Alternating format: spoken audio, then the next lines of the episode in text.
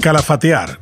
Stroessner sabía que el barco se hundía luego de la última convención colorada de 1987, donde los militantes terminaron por tomar el control del partido gobernante.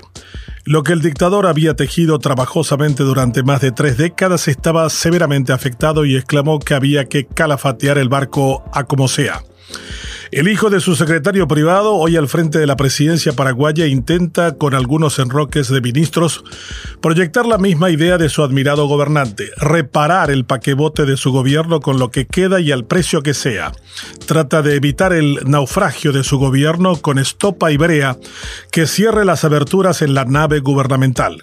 Su jefe de gabinete Villamayor, interpelado en el Congreso, su ministro del Interior incapaz de controlar la corrupción policial y a su comandante, el jefe de la lucha antidrogas humillado por los policías que capturan del mayor al hijo de cocaína sin que él tuviera noticias, el director de Itaipú que renuncia a sus suculentos emolumentos haciéndolo por razones particulares y el canciller acorralado por las sospechas de traición al país en el tema de Itaipú es nombrado como director negociador en el urticante tema del anexo C.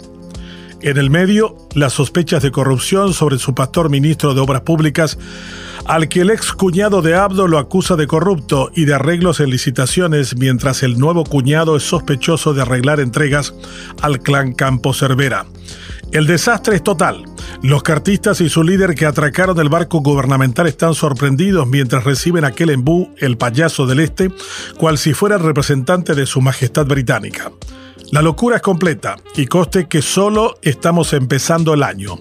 Ni hablemos de los muertos por COVID y ahora por dengue. Abdo, yo no estoy seguro que quiera terminar su mandato. Pareciera pretender calafatear el barco con ese propósito, pero luce cada día más perdido y entregado. Se carga a la opinión pública en contra de los colorados que observan cómo la Cancillería y el Ministerio del Interior son usufructuados por personas que los criticaron duramente por mucho tiempo. Los seccionaleros que acarrean votos perplejos y confundidos. El descontrol es absoluto que los policías se dedican en sus horas de trabajo a secuestrar y extorsionar a propios y extraños. El barco comienza a mostrar una inclinación peligrosa y evidente. El capitán está más perdido que nunca y se entrega a la suerte mientras las olas arrecian a babor y estribor. Afuera, propios y extraños eh, solo esperan ver el desenlace final, el hundimiento de la nave en el peor momento económico y social del país. Con una pandemia sin fecha de finalización y con presagios nada optimistas, la nave enfila hacia el despeñadero, mientras la tripulación apura a la orquesta que suba el volumen de la música. Se inauguran casitas y trechos cortos de ruta para disimular que todavía el gobierno funciona, cuando en realidad no es así. Alguien tiene que decir la verdad. El gobierno se hunde y ya no hay tiempo para calafatear la nave. Ahora vendrán las duras condenas de quienes pretenden salvar su futuro. Acusarán al capitán y se morderán duramente unos contra otros mientras se roba lo que se pueda, a pesar de que el barco va a la deriva y lo acumulado no servirá para nada.